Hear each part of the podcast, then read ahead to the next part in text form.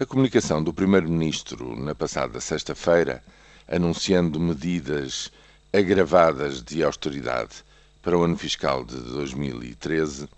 eh, lançou o país numa grande perplexidade e comoção. Eh, os comentários eh, de cidadãos e, e nos, nos mídias são, são efetivamente aos milhares e, enfim, numa coisa parece toda a gente estar de acordo, há muita coisa por explicar, muita coisa que não foi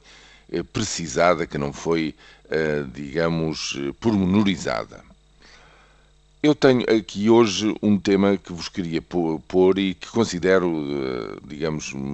também ele muito intrigante e é seguramente uma questão importante no meio desta discussão, se quisermos racionalizar um bocadinho os objetivos que são proclamados pelo Primeiro-Ministro e, portanto, pelo Governo e a situação uh, que temos pela frente, que é o facto do tempo contar ou não contar a nosso favor nesta matéria. Acontece que um dia antes, precisamente um dia antes, o Banco Central Europeu fez um anúncio de extrema importância para a situação económica e financeira em que se encontra Portugal.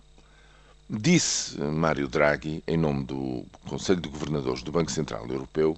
que o banco estava disposto, sob certas condições, a principal das quais é que um país que esteja sob assistência externa continue a fazer os seus esforços de um, pôr em ordem a sua casa eh, de contas, nas, nas contas públicas e continue a fazer esforços no sentido da sua economia se tornar mais competitiva, enfim, se continuar, se não deixar de dar sinais de que vai no rumo certo, diria assim de forma genérica, então o Banco Central Europeu, chegado ao fim desse programa de assistência, se esse país continuar a ter dificuldades, ou seja, continuar a haver eh, desconfiança em relação a ele no, por parte dos credores, o Banco Central Europeu entra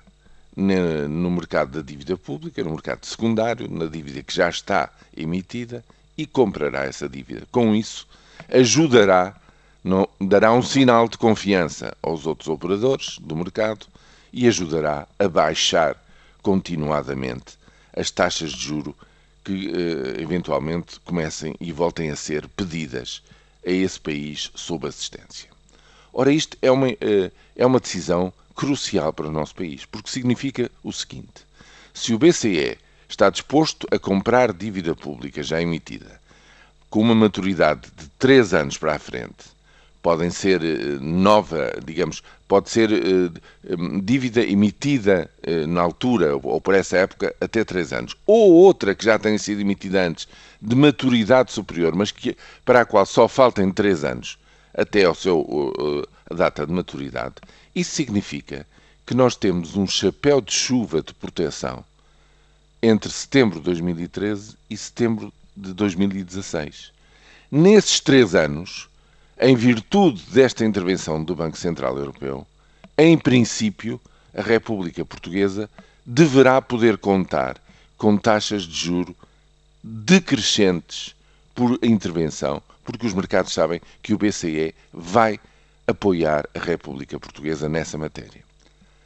Se é assim, deixa de haver o argumento de que não se deve prolongar a, a, a, trajetória da descida do déficit, porque isso significaria pedir mais tempo, e pedir mais tempo é pedir mais dinheiro e pedir mais encargos e, portanto, mais juros e mais eh, responsabilidades de dívida futura. Bom, se, neste, se um dia antes se abriu este contexto favorável, porquê um dia depois o anúncio de medidas tão gravosas que têm seguramente implícito o manter estritamente no próximo ano a meta de 3% de déficit? Porquê não aproveitar isto e prolongar um pouco mais, fazer a descida do déficit um pouco mais suave, exigindo menos medidas de austeridade e, com isso, digamos, evitando medidas que entravam ainda mais a marcha da economia. Esta é uma grande perplexidade que eu tenho e que seguramente terá de ser esclarecida pelo Primeiro-Ministro ou pelo Ministro das Finanças.